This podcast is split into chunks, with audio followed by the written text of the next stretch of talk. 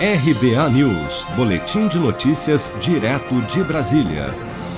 O ministro da Educação, Milton Ribeiro, disse na última quinta-feira, durante sessão da Comissão de Educação do Senado, que a decisão do Supremo de manter a isenção da taxa do Enem, Exame Nacional do Ensino Médio, dos candidatos que faltaram às provas em 2020 e não justificaram ausência representou o mesmo que jogar cerca de 300 milhões de reais em recursos públicos na lata do lixo.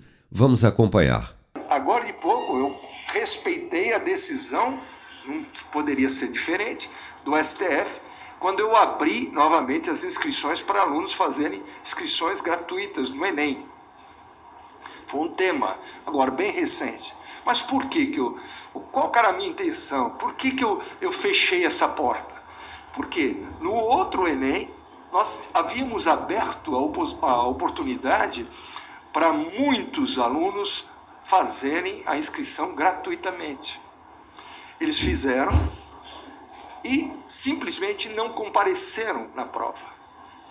Eu dei a eles, eu, eu digo INEP, demos a eles a oportunidade de justificar. Olha, eu estou com uma família, eu estou com resfriado, eu, eu tive problema de condução, eu fiz isso, nada, zero. Simplesmente não responderam.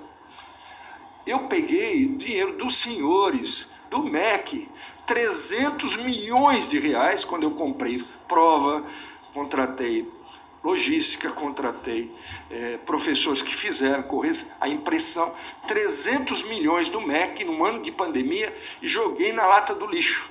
Em meio à pandemia de Covid-19, o Enem 2020 teve pouco mais de 55% de abstenção no segundo dia de provas no ano passado a maior já registrada na história do exame. Já no edital deste ano, assim como nos anos anteriores, ficou proibida a inscrição gratuita de pessoas que faltaram na prova anterior sem justificativa. No entanto, o STF entendeu que o contexto pandêmico deveria ser considerado e determinou a reabertura das inscrições com direito à isenção para garantir que quase 3 milhões de estudantes conseguissem fazer a prova gratuitamente. Sendo assim, o INEP reabriu a inscrição sem taxa para candidatos isentos de 2020 que faltaram à prova e não justificaram através da página do participante em enem.inep.gov.br/participante até às 23 horas e 59 minutos do próximo domingo, dia 26 de setembro. Com produção de Bárbara Couto, de Brasília, Flávio Carpes.